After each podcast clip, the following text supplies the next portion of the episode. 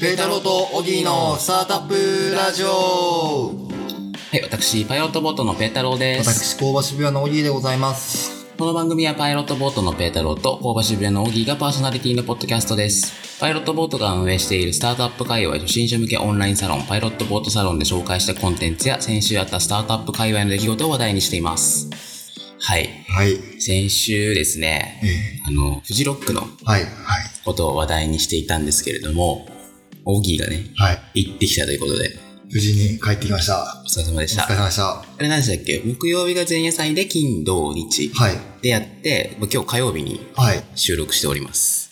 すね。なので、まだ興奮冷めやらぬもとかうですか興奮中ですね。興奮中。日曜日の深夜とか月曜の朝6時半ぐらいに、はいあの、新潟に着きま、あ、新潟の東京に着きました。はいはいはいはい。まあ昨日はちょっと眠りなが眠りながら仕事 をして。ら 仕事をし、大丈 夫かな今日はすごい、逆になんか一周回って、まあ、楽しい思い出を、なるほどね。はいも。うちょっと振り返りましょうか。振り返りましょうか。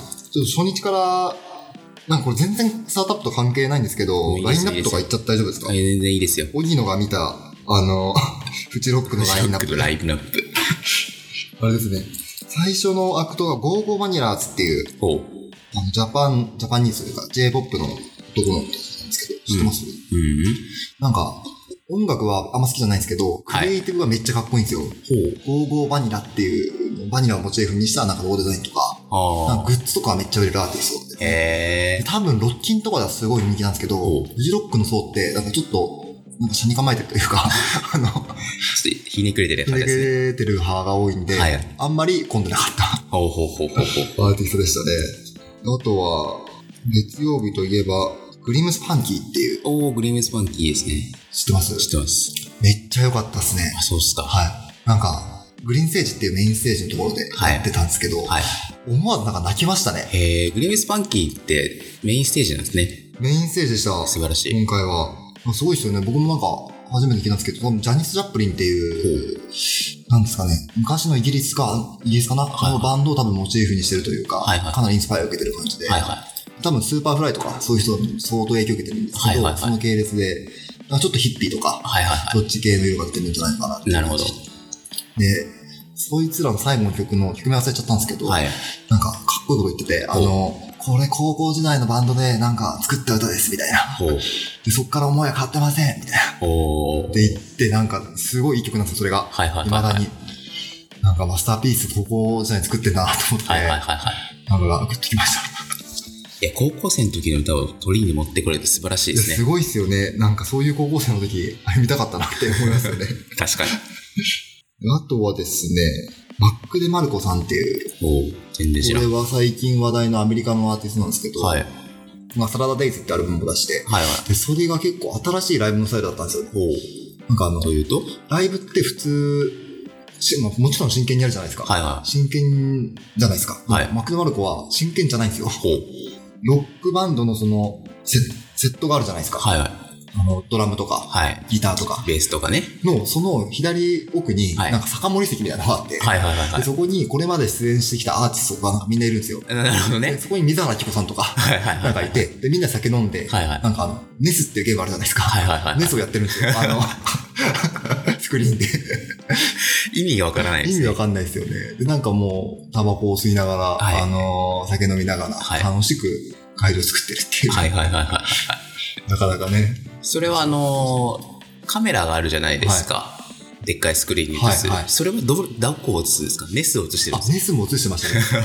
これ YouTube で今回全部発信したじゃないですか。はいはいはいどこを映したのかなっていうのが気になるところですよ ね。ちょっと僕そこ見てなかったですね。 ちょっと YouTube 配信の話また後でしましょうか。はレッドマン、そうですね、後でしいはいましょはういか。はいは初日そんな感じですね。い。うん。もう2日目も、結構楽しかったんですけど、2日目はですね、台風が来たんですよ。そうですよね。土曜日、東京も雨が降ったりやんだりで、そうですよ。すごかったですよ。いやもうこれで、結構問題になったというか、はやばいなと思ったのが、はいテントが相当飛んでるんですよ。ほう。でふいつもは苗場って雨は降るんですけど、はいはいあの、風はそんなにないんですよ。はいはいはいはいはい。だからこそ、なんかあの、あんまりペグを打たない人が多くて、あー、なるほどね。はい。それが今回は。今回は風が吹いちゃったために、至るところにテントが飛んでるみたいな。テントが飛んでるっていうのは、だからでっかい袋が飛び回ってるみたいな感じってこてといでうすイメかージですね。普通に危ないですよね。で、普通の中に荷物とか入ってるわけですよね。なんかそれを見かねた対処というか、多分想定したんでしょうね。はいなんか近くの体育館を開放して、おーで、一応そこに寝れるようにはしてましたね。なるほどね。うんでもそういう荷物なくなっちゃいますよね。え荷物なくなってる人相当いましたね。やばいっすね。なんか10人ぐらいいったんですけど、はいうちの面も相当なくなってました。え、オギーたちのテントも吹っ飛んだんですか飛びましたね。あ、吹っ飛んじゃったんだ。はい。なんか、 それがまた過酷で、 過酷で。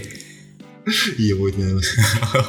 え、ステージには問題なかったんですか、ステージは、あの、ケンドリック・ラマーっていう、はいはいはいもうグラミー賞を8部門ぐらい受賞してる、はい、はいはい。今、最も稼いでるというか、最も話題なラッはいはパいはーがおりまして、い。ええ。その時にちょうど雨が降ってきたんですよ。おおなるほど。は嵐とともにケンドリック・ラマーがやってきて、いはいはい。はいはいで、みんなその時にもうずぶ濡れになったんですね。はい。で、あの、まあスクリーンとか生徒は普通に大丈夫ではいしたねはい。それもすごい。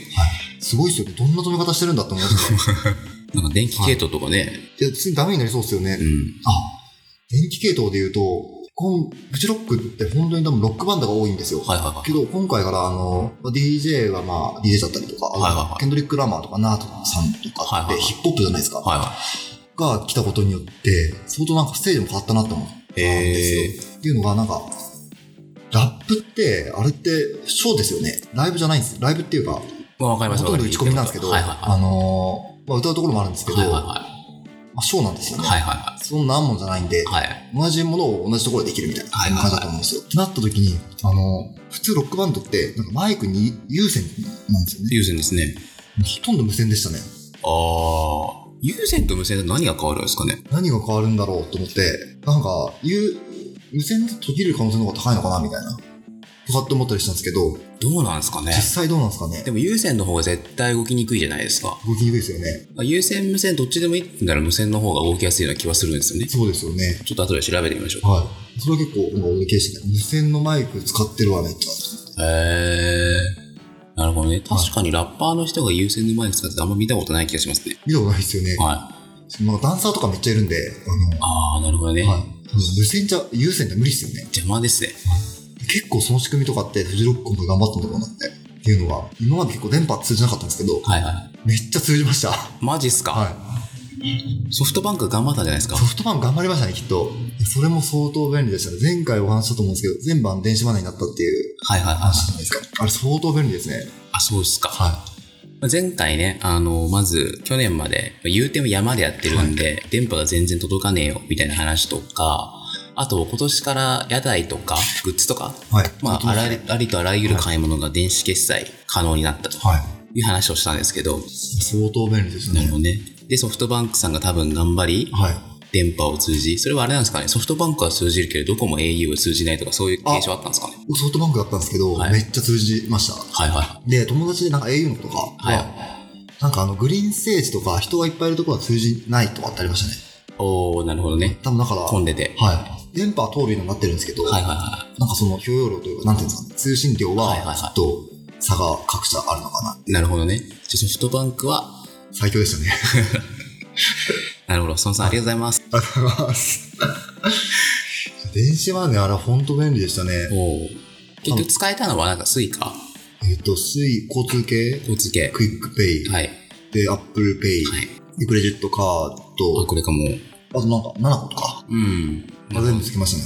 じゃあ大体の大ものは。はい体使えましたね。はいはい。なので、なんかオペレーションとかもすごい面白くて、最初になんか何系で払えますって、まあ、コメントしたんですけど、はいはい。って聞かれて、あ、じゃあ、スイカでとか、はいは7個でとか言って、で、ピッてやればもう終わりなんで、いはい。うん。それが全部統一されてるんですよ。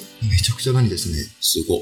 で、多分その結果、オペレーションがめっちゃ早くなったんですよね。普段は料理ですごい並ぶんですよ。はい。はいフェス飯で。はいはそれがすごいなくなりましたね。い。なるほどね。あれ、決済のところでね。で、そう屋ですよね台とかでやってるんですか、あれはい。屋台ですね。あの、車みたいな。お祭りの屋台おみたいな祭やつ。りのみ屋台みたいなやつですね。ああ、なるほどね。それで、例えば焼きそばだったら焼きそば焼いてるのと、おはい金払うの、なんかあっち行ったりこっち行ったりしてるから結構時間かかってると思うんですよね。それがピピってやれば終わりになったから、はい。早かっちょったとのか早かったですね。うんなるほど。うんそんな目に見えて違うほど。いや、全然違いましたね。へーすごい便利でした。なるほど。はあ多分電子マネーを使う人もどんどん増えてきたんでしょうね。あはあはあはあ。なるほど。ユーザーとしても多分、現金とかあんまり持たなくても大丈夫っしょみたいな感覚の人って結構いますよね。うんうんうんうん。なるほどね。結構面白かったです、それが。まあ、iPhone 頼みですよね。そうっすね。なので、ライブで iPhone 落とす人って結構いるじゃないですか。はい。写真撮って、はいそのまま落とした。は悲惨でしょうね。逆に。い。もう何もできない。